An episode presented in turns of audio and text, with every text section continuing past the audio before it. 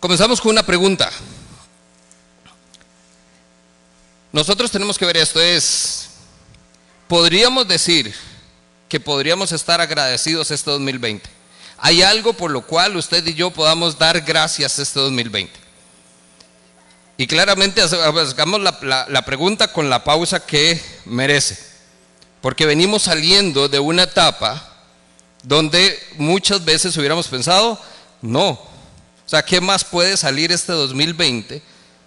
Porque ya más bien hay mucho de qué quejarse, sí, y poco que agradecer. Pero la idea es que nosotros podamos empezar esta noche por el planteamiento de que hay mucho todavía por qué agradecer, cosas que todavía ni siquiera hemos pensado que merecen nuestra gratitud. Y quiero que entonces podamos romper ese esquema de que cuando las cosas no están bien o cuando las cosas sentimos que no van como queremos, no hay por qué dar gracias. Y esa es mucho nuestra actitud como creyentes, como ticos, como personas. Y no hay diferencia de tampoco. Cuando no nos sentimos que las cosas van bien, sentimos que hay más por qué quejarnos que por qué dar gracias. Y cambiamos nuestra perspectiva. Entonces, ¿todos ustedes recibieron una bolsita? Sí, si no tienen, levante la mano y le hacemos llegar una Ahí en esa bolsita usted va a ver que tiene 5 granos de maíz, o en casa, si les dio chancecito en este tiempo, ir a buscar, tenemos 5 granitos. Y déjeme contarle, ¿alguien de ustedes tiene ya la, tradición que ha asumido de tener acción de gracias o la cena de acción de gracias en casa? Levánteme su mano. Una familia por acá, otra familia lo hizo por allá, los demás comimos igual, ¿verdad? Carnita, asada, sin problema bistecito encebollado, igual dimos gracias antes de comer. Mucho de lo que entonces, de esa tradición americana que hemos heredado, ha sido estas famosas cenas de acción de gracias. Entonces cada vez son más las personas que se unen a esto. Esta semana a mí me invitaron a una. Y eh, el tiempo que yo viví en Estados tuve la experiencia de ver todo lo que esto conlleva. Y una de las tradiciones muy, eh, que, que se han adoptado mucho es una dinámica que consiste en que entonces la entradita que usted le dan son cinco granos de maíz. La vez que lo hicieron conmigo yo dije, no me esté vacilando, ¿verdad? Conmigo no se juega con eso. Cinco granos de maíz era lo que había puesto en un platito. Nosotros por razones de cuidado y todo, esas bolsitas están desinfectadas, entonces no se los dimos en un platito. Pero imagínese lo que esto representa. Hoy lo que quiero que veamos es lo que estos granitos representan. Esto es una famosa actividad que, que muchos hacen y se llama Cuenta tus bendiciones. Y cuentan entonces la historia de cómo se inició todo el asunto de acción de gracias, donde una pequeña familia lo llevan al extremo, claramente. Hay muchos que debaten la historia, pero en sí es bonita. Esto era lo único que tenían para comer. Había tal escasez que lo único que había por ración era por persona cinco granitos de maíz. Y con eso usted tenía que jugarse. Entonces, ¿qué es lo que hizo? Esta familia comenzó y dio gracias por estos cinco granitos. Que usted diría, de, pero para esto, de esto es un bocado. Lo meto al microondas, de ahí me revientan dos o tres tal vez palomitas y tal vez chupaditas con un poquito de sal, las rindo un minuto. Pero eso que me va a llenar la panza, jamás. Pero la, la esencia es la gratitud. Lo que había detrás de lo que estos cinco granitos de maíz significa. Esto luego entonces comenzó a adoptarse por toda la colonia, luego toda una nación, luego todo un país y hoy hay muchos lugares en el mundo donde entonces celebramos acción de gracias recordando que Dios provee y cuida. En esencia, hay provisión y hay protección de parte de Dios, porque todo esto se dio en uno de los peores inviernos que vivió este pueblo. Dos conceptos con los cuales usted y yo como creyentes podemos familiarizarnos mucho. Provisión y protección. O porque sabemos que los tenemos, o porque es lo que anhelamos. Es una de nuestras peticiones a Dios constantemente. Y aquí lo que vemos entonces es que lo que comenzó como esta tradición muy linda, hoy Acción de Gracias se ha convertido en una celebración más de feriado, porque entonces todo el mundo viaja, en Estados Unidos todo el mundo se mueve, pero es porque entonces hacen eh, cortes, hacen vacaciones en las escuelas, en las universidades. Y entonces todo el mundo va a donde está con los suyos, pero lo que menos hacen es compartir quizás. es una celebración que se ha convertido entonces en un feriado, en un marco de lo que le llaman el fin de semana negro, ¿verdad? Que son todas las tiendas. En Estados, créame, usted lo hacían comer rápido porque había gente que ya tenía los cupones y tenía todo y tenía un plan estratégico porque a medianoche había que salir en carrera para los moles porque comenzaba el famoso Viernes Negro. Que entonces, eso, este país hace como dos años, usted ya comienza a escuchar de las ofertas de Viernes Negro, y este año con COVID lo hicieron el mes negro. O sea, desde, desde hace un mes usted y yo estamos tentados, si no es que ya se fue en todas, de ir y comprar porque baratísimo las promociones, es que hay que aprovechar. Eso es lo que marca ahora el Día de Acción de Gracias. Y es más, Acción de Gracias pasa porque entonces después de que usted comió la cena de Acción de Gracias, el pavo con, el purecito y todo esto que hacen riquísimo.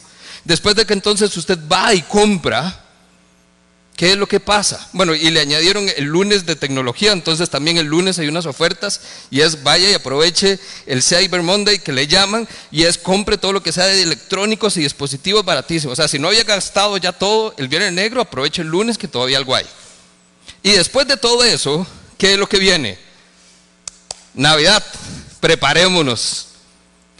La celebración de acción de gracias está únicamente presentada como un paso previo a lo que usted y yo anhelamos y muchos anhelamos respecto a la celebración o el fin de año o lo que llamamos Navidad.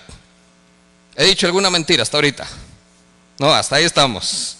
¿Verdad? Todos hemos de cierta manera adoptado esto. ¿Qué es lo que entonces yo quisiera que hagamos hoy? Es a partir, independientemente de si usted lo ha hecho o no, es algo que ya es cultural. En Estados Unidos es muy eh, arraigado a su cultura y nosotros cada vez más experimentamos de estas tradiciones que se van metiendo. Claramente copiamos lo bueno, pero también copiamos lo no tan bueno lo que viene con estas tradiciones. Y hoy, acción de gracias puede significar muchas cosas, muchas cosas. Promociones, ofertas, oportunidades para estar en familia, razones para invitar a alguien, a un amigo, a un familiar a estar con nosotros. Puede significar muchas cosas, menos gratitud. La gratitud alrededor de el día de acción de gracias, que es la esencia de estar cada vez más lejos de su significado. Y hoy yo quisiera que entonces tomemos esa palabrita y simbólicamente póngalo usted hoy en esa bolsita. Porque nosotros no hablamos del concepto de gratitud.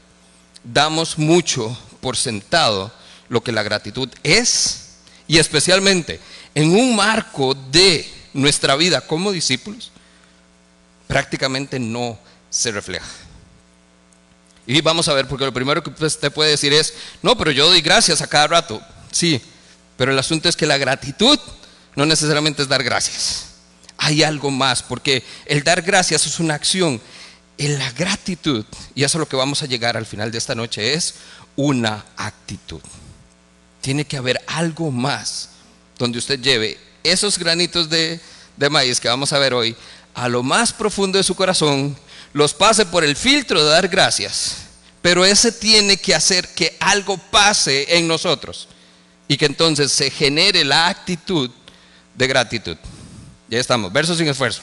La actitud de la gratitud.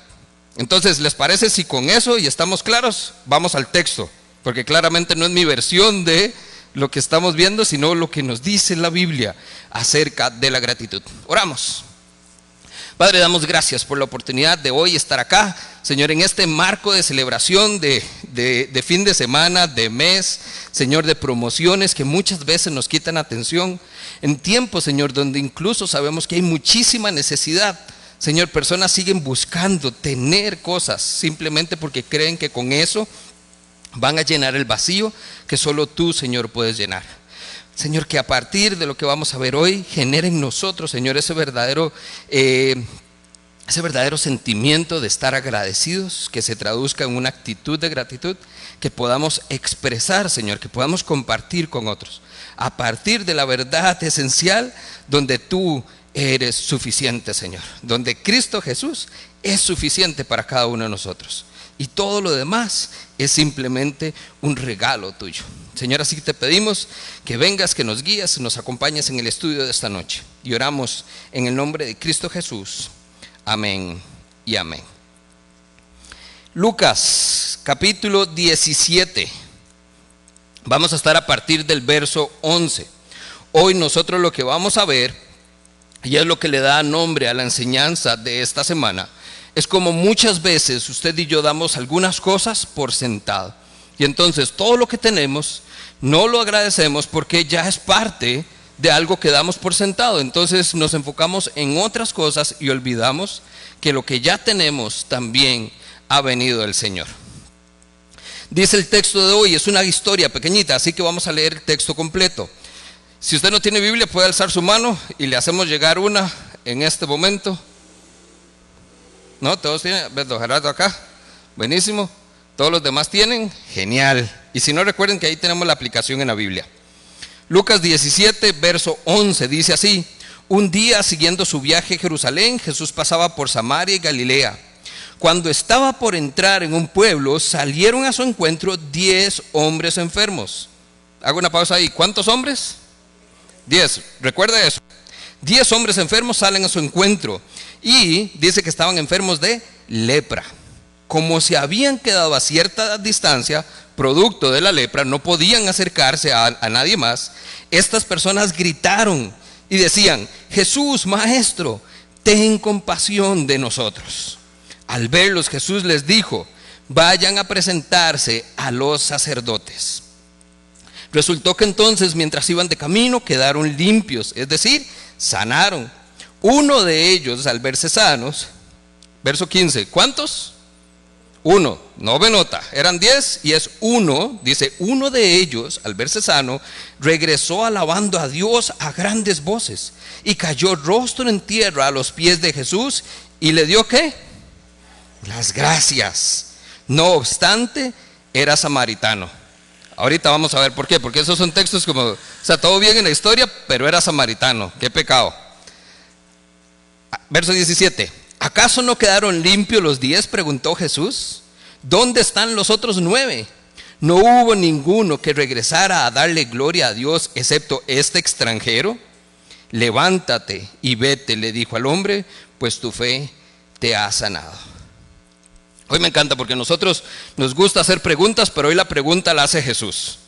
No eran nueve, no eran diez los hombres que habían sido sanados. Y Jesús pregunta, ¿por qué solo uno regresó? ¿Dónde están los otros nueve? Es realmente la pregunta. Jesús reconoce esta una persona que da gracias, pero se pregunta por los nueve que no lo hicieron. Ahora, a partir de ahí entonces vamos a comenzar nosotros un pequeño ejercicio. Esta primera parte yo quiero que usted se ubique uno de cada diez. Si tuviéramos que hacerlo estadísticamente, vuelva a ver a las personas que usted tiene a su alrededor. ¿Está viendo al uno o está viendo a los nueve? Uno de cada diez. Hoy, si todos estamos presentes, somos 50. Cinco. Cinco de aquí seríamos ese hombre que regresaría a darle gracias a Dios. La pregunta es, ¿a dónde están el resto? Qué increíble. Para los que dicen que la Biblia no se puede aplicar al día de hoy, me encanta, porque de una vez presenta el desafío. Uno de cada diez. Entonces la primera pregunta que yo le hago a usted de reflexión es, ¿es usted uno de esos diez? Y realmente la pregunta que deberíamos hacer es, ¿es usted el uno de esos días? Porque no hay más. ¿O es de los otros nueve que simplemente recibió algo de parte de Dios que no merecía y lo dio por sentado? Siguió su camino y lo dio por sentado. No digo que no estuvieran agradecidos, probablemente hubo una reacción en ellos. Tiene que. A estas personas normalmente son adultos son personas que han lidiado con esta enfermedad por años y usted de un momento a otro se ve limpio. O sea, es que es una sanación física lo que usted está teniendo. Por eso le digo, muchas veces damos gracias. Pero aquí lo que vamos a ver hoy es, pero no siempre lo demostramos. Ellos tienen que haber estado agradecidos. Claro que sí. Eso les permitió reintegrarse en la sociedad, les permitió poder volver a estar cerca de las personas, les permitió volver a, ser contemplados como personas, como seres humanos y no desechados como seres impuros. Me imagino que entre ellos uno a otro tal vez tuvo que haberse dado por agradecido. Pero por algo la historia nos dice, pero solo uno regresó a donde estaba Jesús. Entonces, ¿qué es esto? Primero, si usted está tomando notas, uno de cada diez muestra gratitud. No da gracias, no importa cuántos den gracias. Uno de cada diez muestra gratitud. Ahora, lo que estamos viendo acá es que entonces la gratitud no expresada puede percibirse e incluso interpretarse como ingratitud. Voy de nuevo. La gratitud no mostrada o no expresada puede tomarse por otras personas como ingratitud. Déjenme darle un ejemplo, aprovechando que no está mi esposa hoy. En estos días, ella trabaja en casa, entonces eh, hay ocasiones donde tengo que venirme temprano a la iglesia por alguna reunión o algo y no tengo la oportunidad de traer almuerzo. Entonces, si no traigo almuerzo, ella me llama, estoy haciendo esto, le llevo y me lo trae. Apenas de que ese almuerzo cruza esa puerta, ponga el cronómetro, tengo una hora para mostrar gratitud. Porque si yo no expreso nada, a la hora lo que recibo es un mensaje, una llamadita que pregunta es, ¿y le gustó? Oiga, y añade el tonito, ¿verdad? ¿Le gustó? ¿Por qué? Mi esposa quiere saber si cocinó bien. No. ¿Qué es lo que ella quiere saber? Si yo le estoy agradecido por lo que ella hizo. Aquí es donde podemos ver y experimentar esto. Porque al final es, puede verse que no le cuesta nada. Vivimos aquí al menos de un kilómetro. Puede que entonces se, exprese como, de soy su esposo, es una responsabilidad. No importa desde los ojos o la perspectiva con que usted lo vea. El asunto es que ella está haciendo algo y no debería tampoco ella esperar, pero la realidad es que todos somos así. Cuando hacemos algo, usted lo que espera es que alguien exprese su gratitud. Porque sabemos que van a estar agradecidos. Por supuesto, lo estoy. Claro, no tengo que pasar hambre. No tuve que salir a comprar almuerzo. Por supuesto que estoy agradecido, pero muchas veces la gratitud no expresada se interpreta o se expresa como ingratitud. Porque entonces pregúnteme si al día siguiente me preguntan si quiero almuerzo. No, pasan tres días y va a ver usted cómo hace. Y ya otra vez comenzamos el ciclo. ¿Por qué? Porque estamos hechos como seres humanos en un ambiente de gratitud. Hacia Dios principalmente. Y eso es algo que nosotros deberíamos imitar. Por eso, poniéndolo en términos prácticos, también saliéndome un poquitito de la historia de hoy, pero es por eso es que Dios, a pesar de que Él no espera nada de nosotros y nosotros no deberíamos hacer nada para agradarle a Dios, porque es lo que Él lo hizo, lo hizo por su decisión, por su corazón, por su amor incondicional, pero el que Dios haya enviado a su Hijo a morir por nosotros, ¿qué debería generar en nosotros de inmediato? Gratitud. Eso es lo que debe haber en el corazón de cada creyente. ¿Por qué? Porque al igual que en este caso de la historia, nosotros no lo merecemos. Nosotros no merecíamos esto. Y aún así se nos fue dado. Entonces, ¿qué es lo que espera Dios? Nada. Dios no espera nada. Pero de parte de nosotros, ¿qué es lo que debería haber? Entonces, una gratitud expresada. Porque aunque no sea necesaria, vea el bien que hace. Muchos lo necesitan escuchar pero yo creo que también, si somos sinceros, muchos nos sentimos bien al hacerlo. Uno de cada diez muestra gratitud. Los nueve, no sé qué hacen. Número dos, uno de cada diez lo hacen en el momento oportuno. Vuelvo al ejemplo. Hay una franja de tiempo no especificada para mostrarla. Porque si yo llego en la noche y le digo, mi amor, muchas gracias por el almuercito de hoy, equivale, funciona, aplica. No, porque hay un marco de tiempo alrededor de esa hora de almuerzo donde ella está esperando mi reacción, donde ella está esperando mi agradecimiento. Y si lo hacemos después, ahora sí, no se interpreta como ingratitud, pero no tiene el mismo efecto, no tiene el mismo peso. Es como que le digamos a alguien un año después que estamos agradecidos por algo que nos dio o por el regalo que recibimos hace un año. Muy probablemente que es, la persona ya ni se acuerde qué es. Ya no estamos hablando en un marco emocional. Entonces estamos nada más en un juego de palabras. Por ahí nosotros vacilamos, voy a tirar una frase, es como el chayote, no engorda ni hace daño. No están de más las palabras, nunca es tarde, podríamos decir, pero ya estamos fuera de ese marco de tiempo donde la gratitud tiene un peso y un efecto en la persona trascendental.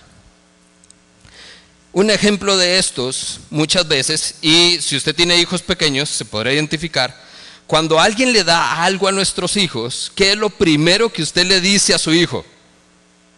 La frasecita, ¿cómo se dice? Gracias. ¿Por qué? Porque nosotros sabemos que no solo es algo que deberíamos expresar, sino que también entendemos en un marco de hospitalidad, de generosidad, de incluso tan siquiera respeto, usted agradece cuando le dan algo. Y nosotros tratamos desde pequeños entonces inculcarle esto a nuestros hijos. Pero vea lo interesante, usted se lo dice a su hijo, pero la pregunta es, y se lo dice usted mismo, ¿cuántas veces nos obligamos nosotros a ser agradecidos, a mostrar gratitud por las cosas que hemos recibido? Uno de cada nueve lo hace en el momento oportuno. Por eso usted y yo obligamos a nuestro hijo a que lo diga en ese momento. Porque ya después, ¿para qué? Dijo la Lora. Ya después no tiene tanto efecto. Tercero, uno de cada diez lo hace porque realmente lo siente. Y aquí es entonces donde puedo asumir por qué los otros nueve no lo hicieron. ¿Estaban agradecidos? Muy probablemente sí, pero no lo expresaron. ¿Por qué? Porque no lo anhelaban, no lo, lo, tenían como algo desesperado en ellos. Y ahí es entonces la condición que pone muchas veces en nosotros. Cuando pasamos por una situación, cuando estamos en tiempos difíciles, algunos somos optimistas y sabemos que Dios nos puede salvar de esto en algún momento. Pero otros, ¿qué es lo que hacemos? Nos echamos a morir, nos resignamos damos por sentado que esa realidad que no nos gusta es la que nos va a acompañar para siempre. Entonces, como ya yo no estoy esperando que nada pase, el día que algo pase, ya mi corazón está en otra sintonía. Mi corazón está en otro lugar. Y por eso no hay gratitud. Hay agradecimiento, quizás sí, les cambió la vida. Pero hasta qué punto entonces lo demostraron. Pero en uno en uno de cada diez, que su corazón todavía muy en el fondo anhelaba. Y yo me atrevo a pensar que es de los que gritaron, era el que más escuchaba, Jesús, ten compasión de nosotros. Él no dijo eso, él dijo, Jesús, ten compasión de mí. Su corazón anhelaba eso más que otra cosa. Y entonces cuando su corazón lo anhela y cuando hay una actitud correcta, la, gratitud entonces se manifiesta, se expresa. ¿Por qué? Vuelvo al texto. En ese momento no fue como que le dijeran, vaya y de gracias. De hecho, ellos ni siquiera reciben la, la, respuesta de parte de Jesús que ellos esperarían. La petición que es, tenga compasión de mí. Ellos hubieran esperado que Jesús hiciera algo ahí. Pero ¿qué es lo que les dice Jesús? les da una indicación. Vayan a donde los sacerdotes y díganles que están limpios. Ojo, un poquitito de contexto acá. En aquel entonces, aquellas personas que eran declaradas con lepra salían de la sociedad. Y entonces las expulsaban de toda actitud, de toda actividad social, de todo aquel desenlace que podía tener una persona normal y eran desechados porque eran impuros. Recuerde, la lepra estaba asociado a impureza. Y si era impuro, era pecado. Y si es pecado, va jalado. Perdón. Eso es lo que entonces nosotros vemos que está pasando acá. Estas personas están completamente alejados, separados. Y entonces Jesús lo que les da la indicación lógica de lo que la ley demanda. Vaya, preséntese al sacerdote y él es el que va a determinar si usted está limpio o no. Rara vez se daba, pero algunas veces la persona comenzaba a responder de manera positiva, la lepra se iba y entonces esta persona se presentaba ante el sacerdote y si el sacerdote decía, sí, usted está limpio, era restaurado en la sociedad y ya no había ningún problema. Ahora, ¿qué les requirió a estos hombres? Fe, porque ellos no fueron sanos en ese momento. Si lee el texto y nos vamos, lo que dice es, mientras iban de camino, quedaron limpios. Usted toma la decisión, es, Jesús, tenga compasión de mí, véame. Y Jesús le dice, bueno, vaya. De pero usted me está diciendo que vaya, que diga, y me va a ver y véame. No estoy limpio, no estoy sano. Pero es lo que muchas veces a usted y a mí nos falta. Usted y yo esperamos de parte de Dios una respuesta obvia, una respuesta evidente. Y muchas veces lo que Dios nos da es un camino a seguir para probar nuestra obediencia. No es que Dios no nos los quiera dar, no es que hay una restricción familia, esto no se malinterprete. Pero Dios lo que quiere es obediencia de parte suya. Y si usted es obediente, usted puede esperar que las otras cosas vengan, pero no funciona al revés estas personas donde comienzan a caminar, en el camino quedan limpios. Por lo tanto, cuando llegan al sacerdote, asumimos que quedaron completamente limpios. El sacerdote lo declara limpio. Y ahí es entonces donde dice el texto, uno de ellos al verse sano regresó. Ahora, el texto no nos dice si llegó o no. Va lo interesante. Uno de ellos al verse sano, ¿en qué momento? A los dos minutos, al estar justo frente al sacerdote, cuando estaba haciendo fila, ¿en qué momento? ¿En qué momento no hace la diferencia? Es la reacción inmediata cuando usted ve que Dios ha intersecado su vida. Cuando Dios ha venido a su vida en medio de su necesidad, en medio de su miseria, en medio de su enfermedad, en medio de su, de su situación y le dice, yo lo puedo cambiar en ese momento inicia ese tic-tac para que usted muestre gratitud. No después, es en el momento. ¿Qué me dice a mí? Que esta persona entonces no necesita la aprobación del sacerdote. Lo único que necesita es la aprobación de Dios. El reconocer que Dios le ha dado lo que su corazón anhela. Y por eso uno de cada diez lo hace únicamente porque lo siente de todo corazón, porque realmente lo siente. ¿Qué pasa con nosotros nueve? ¿Qué pasa con la mayoría de nosotros? Porque eso es lo que tenemos que hablar. Somos la mayoría los que podríamos entrar en esa otra categoría. Y vea el desafío tan grande que hoy tenemos. Le hago esta pregunta. ¿Cómo entonces ser el uno ¿Qué hace la diferencia. ¿Cómo ser ese uno que realmente puede reaccionar? Y le hago un repasito. Mostrando gratitud en el momento apropiado y porque realmente lo siente.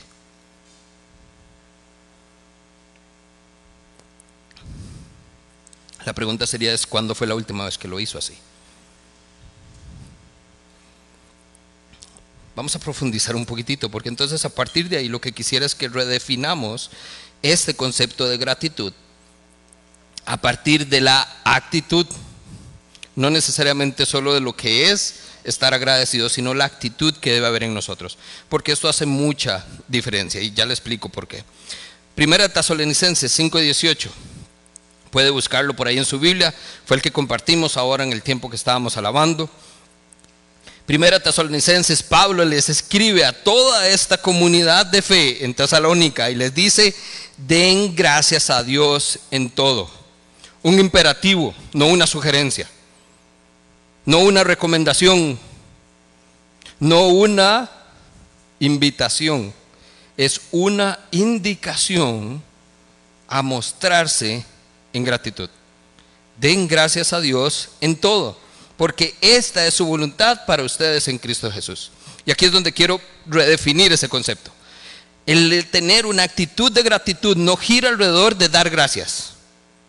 Gira alrededor entonces, ¿qué dice el texto? Esta es la voluntad de Dios para nosotros. No es porque usted lo sienta y no menosprecio su sentimiento, no me malinterprete, pero no es porque usted se sienta agradecido. Es porque Dios quiere que eso sea lo que pase. Porque es su voluntad.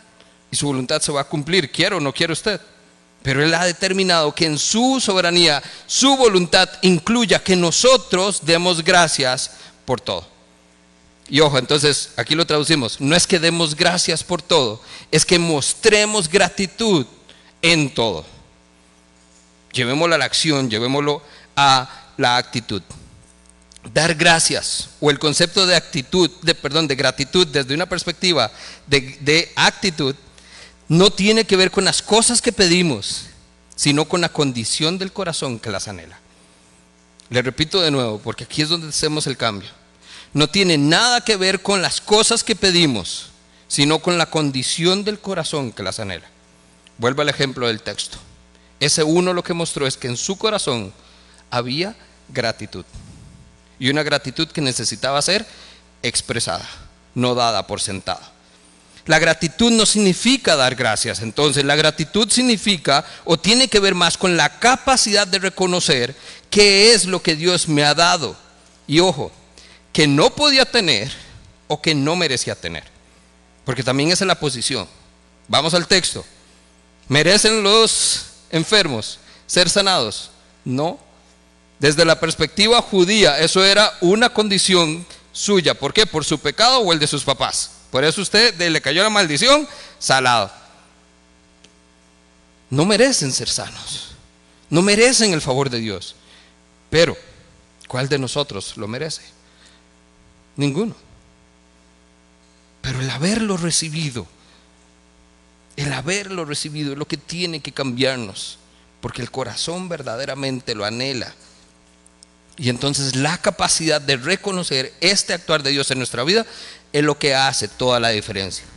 Gratitud no es lo que sentimos después de haber recibido algo, es la actitud con que nos acercamos para poder recibirlo. Y aquí entonces es donde voy al texto otra vez. No es que entonces como él se vio sano, sintió la necesidad de dar gracias. La gratitud que él sentía venía desde mucho antes, cuando decidió salir a buscar a Jesús y pedir su compasión y pedir su misericordia. Y tan siquiera decir, Señor, ten compasión de mí. Desde ahí ya viene una actitud en el corazón de este, un hombre que estuvo dispuesto a expresar lo que Dios estaba haciendo. La gratitud no viene después de, nace desde antes que lo recibamos. Un par de cositas acá. La gratitud muestra dependencia de Dios. Todo lo que usted y yo tenemos, lo tenemos porque Dios nos lo dio. Y eso es una realidad que tenemos que entender. No es porque usted se lo merece, no es porque trabajó mucho, no es porque entonces hizo horas extra y le entró un dinerito extra y entonces tiene derecho a aprovechar la promoción en la pantalla. No, eso son justificaciones humanas. Todo lo que usted tiene y en su defecto lo que no tiene es porque Dios así lo dispuso. Y número dos, entonces la gratitud muestra confianza en Dios. ¿Por qué? Porque hoy lo tengo, hoy lo recibí. Pero la pregunta es, ¿y mañana? ¿Se da cuenta? Porque aquí es entonces donde hacemos el cambio. Lo que usted y yo hoy tenemos, ¿qué es lo que pasa? Lo damos por sentado. Y entonces mañana nos levantamos asumiendo que tenemos derecho otra vez a tenerlo. O asumiendo que lo vamos a tener. O asumiendo que nunca lo vamos a perder. Y entonces, ¿cuál es el problema en nosotros? Que al dar las cosas por sentado, comenzamos a asumir, a incluso a demandar a Dios que así sea. Y entonces, ¿por qué es que nos vamos y somos más de los nueve a veces? Porque entonces no le doy gracias a Dios por lo que me dio hoy. ¿Por qué? Porque lo doy por sentado. Como ya eso lo tengo, entonces, siguiente. Ok, Dios ya me dio trabajito, pero viera que ahora quiero casita. Entonces, cambiamos el cassette, olvidamos lo que ya recibimos, lo dimos por sentado y nuestra actitud ahora es otra vez, pongo manos. Y Dios, esto es lo que quiero. Y Dios, esto es lo que me gustaría. Y Dios, esto es lo que yo anhelo. Y damos por sentado lo que hemos recibido. Se da cuenta lo necesario que es redefinir nuestro concepto de gratitud.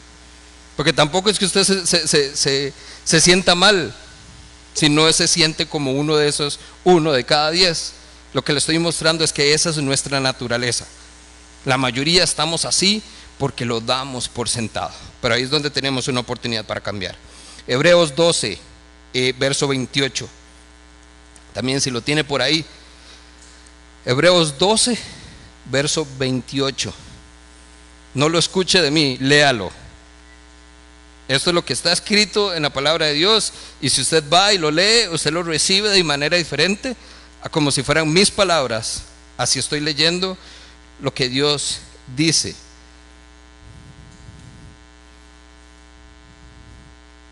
Estamos ahí, Hebreos. Así que, recibiendo nosotros un reino inconmovible, tengamos gratitud y mediante ella sirvamos a Dios, agradándole con temor y reverencia. Recibiendo. O sea, las cosas vienen. Y aquí no es que estamos prometiendo, ¿verdad? Ni estamos hablando de prosperidad, ni estamos... Es en obediencia Dios va a cumplir con su parte y nosotros nada más nos preocupamos por honrar la nuestra. Mientras vivamos en obediencia, Dios va a bendecir a sus hijos. Y dice, así que entonces recibiendo, no lo que usted pidió, ¿qué recibió? Un reino inconmovible. Tengamos entonces gratitud y mediante ella sirvamos a Dios agradándole. ¿Se da cuenta cómo todo gira alrededor de la voluntad de Dios? Aquí no es que entonces vaya y dé gracias es tenga gratitud. Y por eso este verso de Hebreos me encanta. Y márquelo por ahí y, lea todo el contexto en que está escrito, porque al final de cuentas lo que quiero que se dé cuenta es decir gracias es muy fácil, pero mostrar gratitud genuina a partir de lo que Dios nos ha dado, esa es otra historia. Esa es otra historia completamente. Y un último texto y con esto terminamos. Efesios 1.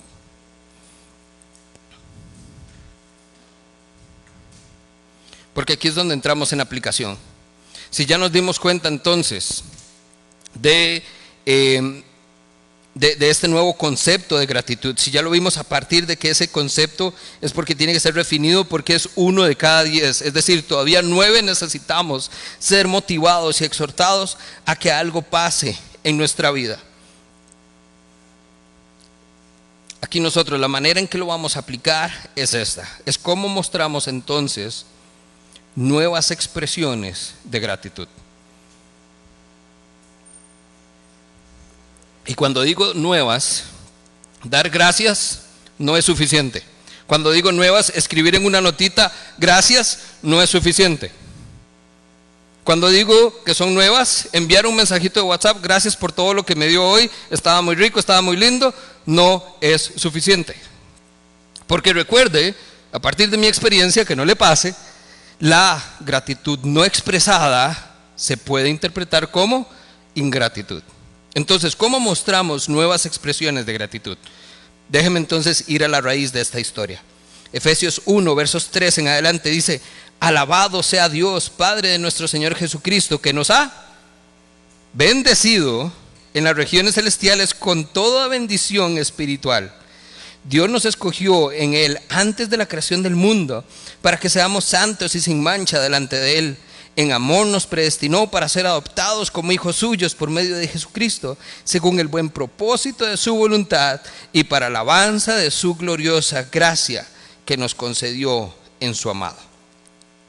Ahora yo entonces le pregunto, en términos de nuevas expresiones de gratitud, ¿Cuántas de las cosas que se mencionaron en esos tres versos usted como creyente ya dio por sentado? ¿Cuántas de esas? Porque esto ya debería dar suficiente para que usted entienda que hay mucho por qué dar gracias. Dios nos escogió, Dios nos amó, Dios nos predestinó, Dios nos llamó, Dios nos quiere hacer sus hijos, Dios nos ha bendecido ya con toda bendición espiritual. ¿Se da cuenta que ya usted tiene mucho de parte de Dios y mucho por lo cual puede que no haya mostrado o expresado su gratitud? Hay mucho por qué dar gracias, familia. Lo cual nos lleva al, contrario. Hay muy poco, la verdad, por la cual quejarnos. Porque entonces, si usted toma estos versos, ya es suficiente. Dios le cambió su vida para siempre y lo puso en un contexto de eternidad. Entonces ya la pregunta sería es, ¿por qué entonces espera más? No sea buchón, ya es lo que Dios tiene para usted. Pero seguimos pensando en más. Y como queremos más y no recibimos, porque ya todo esto lo di por sentado, ¿qué es lo que pasa? Que entonces comienzo a quejarme porque lo que tengo no es suficiente y porque lo que no tengo todavía no me ha llegado. ¿Suena familiar? Hay mucho por qué dar gracias y hay muy poco por qué quejarnos. El Día de Acción de Gracias no es solo un día con una versión nuestra tica del pavo. Es un acto de guerra contra enfermedades que están matando nuestras almas. Enfermedades como la decepción, la amargura o la desconfianza de Dios. Esto es lo que en realidad genera en una sociedad como la nuestra y que nos hace incapaces de expresar a Dios nuestra gratitud. El Día de Acción de Gracias no es una tradición que debemos copiar, sino una actitud que deberíamos imitar.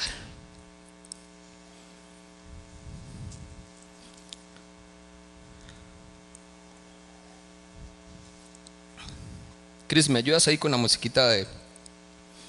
Yo, yo nada más quiero darle un segundito para que piense esto. Si no es una tradición que duplicar o que copiar, es que no es un asunto de hagamos una cena y digamos, por lo que estamos agradecidos. No es venga y cuente sus bendiciones y entonces dele gracias a Dios por las cinco cosas nuevas que le dio este año.